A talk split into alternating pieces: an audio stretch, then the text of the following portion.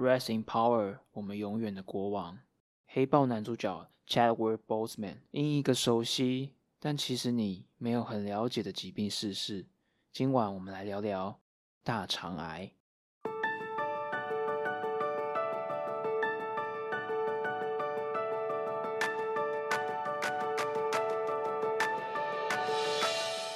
Hello，你好，你正在收听的是医学无博弈，这是个由医师主持的一个 Podcast 节目，我是小熊医师，在这边呢，你会听到与时事有关的医疗新知，你也会得到一些错误观念的厘清，还有我们也会带给你很多我们觉得很重要的疾病相关的医疗知识，希望透过声音，让更多我们临床医师没机会和病人分享的好多事情，直接送到你的耳朵。今天的医学无博弈呢，我们想来聊聊 Chadwick Boseman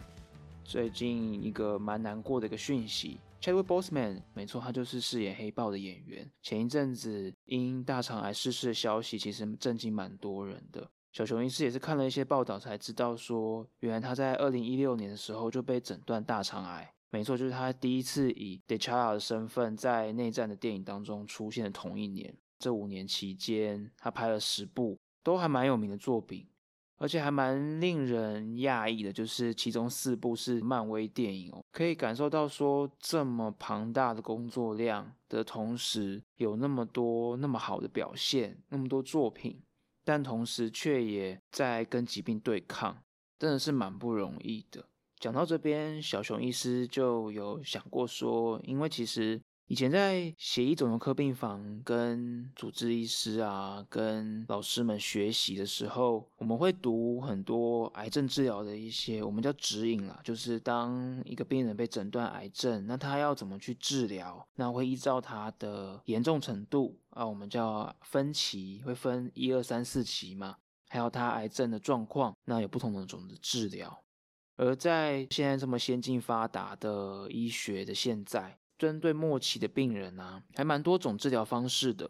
各种的免疫治疗啊、标靶治疗，其实也都慢慢的推陈出新，所以现在癌症治疗还蛮进步的。我们当然不能说像神农尝百草一样，就说哎这个有效就让你试。所以其实，在大家可以接触到这些癌症治疗的新药物之前，会花很大量的时间，可能维持五年甚至十年，有些甚至更久。从大大小小的研究，为了去证明它有效，而其中我们会去评估这个药物对病人有没有效的时候，我们会使用一种比较的方式。一个很典型的研究就是把标准治疗现行最好的标准治疗，跟有这样的治疗下，再加上我们今天要研究的新的，不论是免疫治疗也好啊，或是标靶治疗也好，针对这个癌症的新治疗的药物，两个去做比较。那比较的东西呢，会去看很多指标，而其中一个项目呢，我们英文叫 overall survival。就存活率啦，就是你加了这个新的药物之后，对于这个病人他能够活的时间可以增加多少？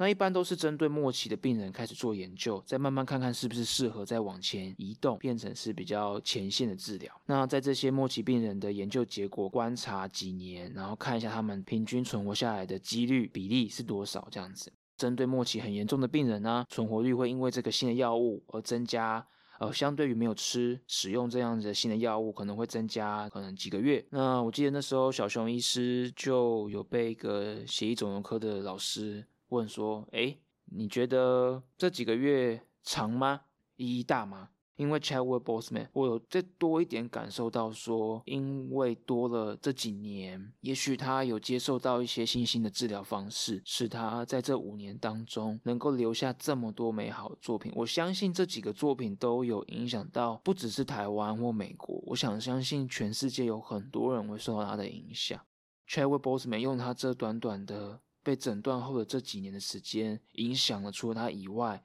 还有更多是你我。有任何有看过他的电影的人，我相信影响都蛮大的。而今天想要跟大家来聊聊大肠癌的原因是，大家可能都很常听过这个疾病，但其实很少人真的重视它。很多时候大家都只是讲讲而已，其实没有用很认真的态度去对待它，而直到一些遗憾发生，我觉得会是蛮可惜的。而且像六月份的时候，卫福部有公布二零一九年国人十大死因的排行榜。其中呢，当然第一名可能大家都觉得说，大概就可以猜得到，就是恶性肿瘤，也就是所谓的癌症是第一名。而第二名呢，也是我们医学无博弈前几集有很多跟大家想要讨论的心脏疾病。那心脏疾病领域还蛮多的啦，之后也会跟大家陆陆续续的分享。那还没有听过的朋友，可以听听我们医学无博弈的前几集，有在介绍心肌梗塞，以及我们临床医师要怎么样去治疗有心肌梗塞的病人，有使用所谓的心导管，以及我们的鬼月特别计划，跟大家谈心房颤动。回到第一名的恶性肿瘤，死亡率占了二零一九年的死亡人数的二十八哦，二十八 percent 其实是蛮高的哦。一到二十四岁，我们年轻的台湾人啊，大部分的死因是事故伤害。不过二十五，也就是大学毕业之后，到四十四岁这个中年龄的区间，癌症其实是站在前两名的哦。而四十五岁以上。则是以慢性疾病的癌症啊，跟心脏疾病占前两位。就五十五岁的高龄族群占癌症病患二零一九年的八成五，其实蛮多的。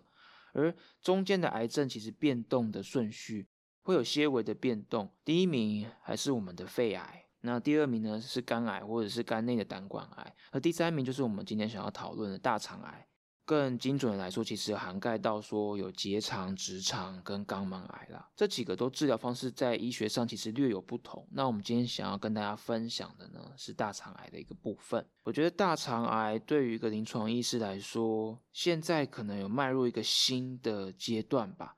这是我个人的看法。因为在过往，其实现在也是。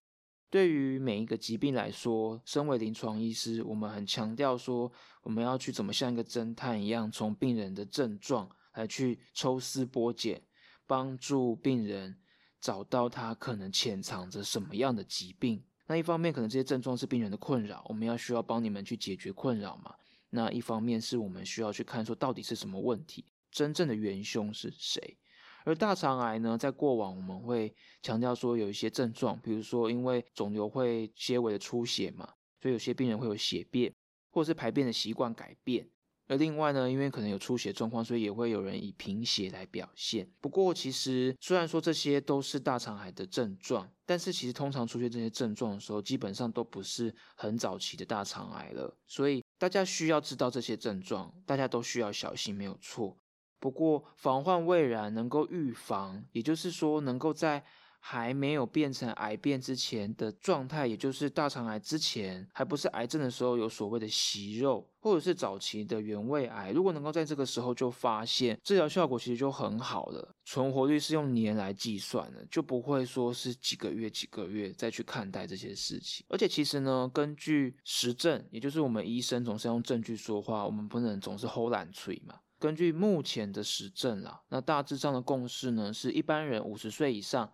应该要去接受定期的粪便潜血检查，就是呃医护人员会给你一个管子，那里面可以有个裁剪棒，那你可能可以在大便的时候去采一点实体的大便，然后收到那个小试管里面。然后送到医疗院所，我们就可以看说里面有没有潜血反应。因为一照理来说不应该会出血的，除非你可能有纤维的息肉啊，或者是肿瘤，那可能它会出血。那外观上可能看不出来，还是平常的咖啡色，但其实是有一些潜血反应的。那可以透过这个检验筛检出来，或者是直接去做大肠镜。而四十岁以上有家族史，尤其是那种呃爸爸妈妈或者是孩子啊，有也就是所谓的一等亲有过大肠癌。甚至是有一公分以上大肠息肉的，都可以建议有做大肠检查。而另外像是有一些特殊疾病啊，像是多发性的息肉症候群啊，这是跟基因有关系的。那或者是说有被诊断发炎性的肠道疾病，也就是所谓缩写是 IBD，也就是前一阵子安倍晋三，也就是日本的首相，他有的一种疾病哦。那那种疾病的病人呢，跟我们刚刚所提到的多发性息肉症，他们都是大肠癌的更高的危险群。所以需要更早开始筛检。国健署对于我们台湾啊，五十岁以上的民众，每两年就可以做一次粪便潜血检查。那如果有反应，也就是说有阳性，就验出说有问题，那可以后续高品质的大肠镜来去进一步的筛检。而筛检这件事情其实是有用的，因为其实大家筛检可能最近大家都会讨论筛检嘛，就到底 CP 值高不高啊？那像新冠肺炎在讨论筛检的。有效，还有造成的困扰嘛？那有兴趣的朋友可以再多查一下啊，或是可以在 Apple Park 看一下留言。如果大家有兴趣的话，我也可以帮大家去做个分享。而针对大肠癌这个部分啊，美国的经验其实已经证实了哦。针对大肠癌有效的筛检，其实是可以去逆转它的发生率以及它的死亡率的。而且，其实这近年来的指引啊，美国其实有一些指引，针对大肠癌的年轻化这件事情，有的部分有建议大肠癌的筛检可以从五十岁降到四十五岁。那一样也是看你是要做大肠镜或是粪便的前血检查。我们临床医师也被建议说要更仔细的去问家族史，因为有些人可能家里有小于五十岁就得了大肠癌，也就是所谓的年轻族群大肠癌哦，或者是说你有很多家人都得很多各式各样不同种癌症，那可能其实这些癌症会跟你的基因有关，所以可能要透过基因检测啊、早期筛检啊来去介入，才不会造成遗憾哦。不过大家可能也许都知道啊，我知道啊，四癌筛检啊，也许。哦，去诊所会看到很多广告的海报啊，去医院会听到无限次的广播啊。像小熊医师每天在医院上班，最常听到就是四癌筛检广告了，每每天都在广播，每天都在听。不过，真的受检率高吗？其实目前五十岁以上台湾民众哦，粪便潜血检查的筛检率其实只有六成而已哦，也就是十个人只有六到七个人有真的去做检查。你跟你的家人有符合吗？你们是不是那三个人或四个人呢？不过这边我要可能要先在讲大肠癌之前，跟大家聊聊粪便筛检。其实小熊医师还蛮无奈的啦，就是有时候在不论是在医院啊，或者是看到网络上的一些呃婆婆妈妈们的赖群组的分享啊，会有一些错误的迷思啊，针对粪便筛检。就是像像他们有人有时候会说啊，就是说，哎，我阳性哎，当然阳性的原因可能有很多，有时候可能是痔疮，因为痔疮也会出血，但很多原因。不过会有一些谬误，像是有人就是说啊，帮我做的啊是阳性，然后另外说啊那个不用去理啦，那个不用去检查，不用管它那么麻烦。啊，大肠镜还要清肠喝泻药就赶扣哎啊啊。呃，考不好其实只是因为你昨天吃牛排甲卡后啊，还有吃红肉啊，这个部分其实是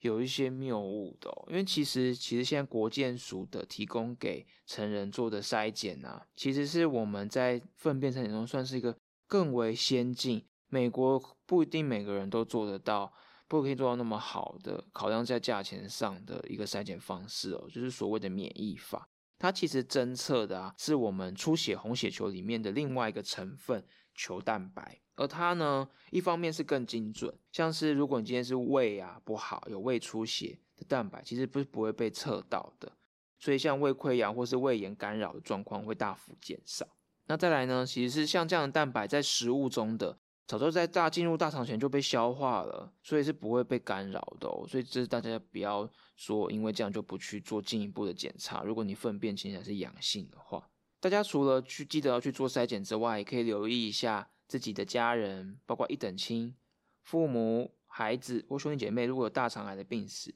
建议就是最晚四十岁前可以去做大肠镜，因为你们有家族史了，要比较小心。可是如果说你们更进一步，家人罹患大肠癌的年纪啊小于四十岁，那也可以建议提早哦。那另外呢，如果有有各式各样不同种癌症，尤其是大肠癌的，要特别小心。当然，如果你有一些症状，像是血便啊、粪便的排便改变习惯啊，或者是诶明明食欲没有变差，却体重减轻啊，这些都要特别小心哦。而就是最近因为可能也许因为 Chadwick Boseman 的关系，所以大家特别紧张啊，会可能说哦我要去做更精细的检查，或者去做怎么样？其实筛检有筛检的优势啦，大家不用再去额外再去要再去很密集，或者要去做更多更高规的检查。我觉得有把基本的做到是很重要的第一步。比然后再更进一步的，就是你身边的家人有没有都完成，把那三个人、四个人每十个人当中的那个少做的抓出来，会不会是你的家人大家都做到？那比起你再去做更多额外不必要的检查，我相信是会比较好的。而且像其实很多健康检查会有抽所谓的呃癌症指数啊，或者癌症指标。临床上我们其实会利用这些指标来去追踪已经有癌症被诊断癌症的病人他有没有复发。那但是呢，我们并不会单单只靠这个数值来去诊断疾病。所以，如果今天你有抽这个癌症指数，却没有去做粪便潜血检查，那我会觉得是有点本末倒置的哦。做完检查之后，很多人都会问说：“诶，医生啊，那我什么时候要再做检查？是不是要每年做啊？或者是要要多久的时间在做？”基本上，如果今天检查出有息肉或结果的话，医生就会帮你安排之后回诊的时间，所以大家不用担心。那如果说今天是检查正常的，那大家就是留意一下症状，不然原则上目前的指引是建议五到十年再追踪一次，其实就可以了。不过，这个观念其实还蛮多病人会问，什么时候人啊？会不会可能有些？当然我们很难说得准嘛。也许今天你可能有一有一些呃家族基因，使得你会更早会有像相关的癌症。那每个人其实是因人而异的，比较建议会跟你的临床医师讨论。但小熊医师的另外一个观点要提醒大家啦，因为这个观念就有点像是说，哎哦，我们以前学生的时候，老师都很爱考试啊，一直考试，考试。那有时候我们这学生说：“老师，我都还没有读书，你要让我先读再考啊，不然今天考，明天又再考啊，我又还没复习，怎么可能成绩会进步？”同样的道理哦，其实你一直做大肠癌的筛检哦，半年做一次，一年做一次，就很密集的做，其实对于你的疾病控制其实并没有太大的帮助啊。如果今天你不是被诊断有大肠癌，或者是治疗之后，根据我们的指引，医生给你建议的。如果你今天是一个正常的，呃，没有大肠癌，没有被诊断大肠癌，也没有任何基因，没有任何危险因子的病人的话，其实这样是不必要的。而且，其实大肠癌虽然说几率很低，但是也有一定几率可能会造成说，哎，比如说有，因为我们检查是要把内视镜放进你的大肠里，所以难免有时候可能会，比如说会有哦肠破裂啊，然后或甚至是感染啊一些相关的风险。虽然说现在台湾医疗的发展很先进，那医师都很专业，但是这个几率确实是存在的。所以你太多不必要的检查，这样可能反而真的一个好处坏处相比，反而会有点本末倒置哦。而就像我们要先读书再考试一样，我相信其实还有很多事情，其实是我们可以去做，有别于一直去做大肠镜啦，像是。大肠癌其实是很很多三很多危险因子的哦，而如果你能够将这些危险因子排除，那其实就是有点像做好万全准备去考试一样，这样对于你才会有很大的帮助。而大肠癌的危险因子，除了我们刚刚所提到的家族史啊、基因等等的，或是相关癌症的病史之外，还有很多像是抽烟，所以戒烟其实对大肠癌的帮助是很大的哦。再来就是肥胖，也就是你的 BMI 大于二十七那，这件部分要特别小心。再来就是一些代谢性症候群啊，像你腰围很粗啊，有一些三高，像是血压、血糖异常，或是血脂肪的异常，甚至是如果你有脂肪肝，能够透过这些的矫正，去让自己身体更健康，这些是我相信这些就是要花很多大量时间去努力啊。那。这些其实是可以去降低大肠癌的发生率的哦，因为这些都是大肠癌的危险因子，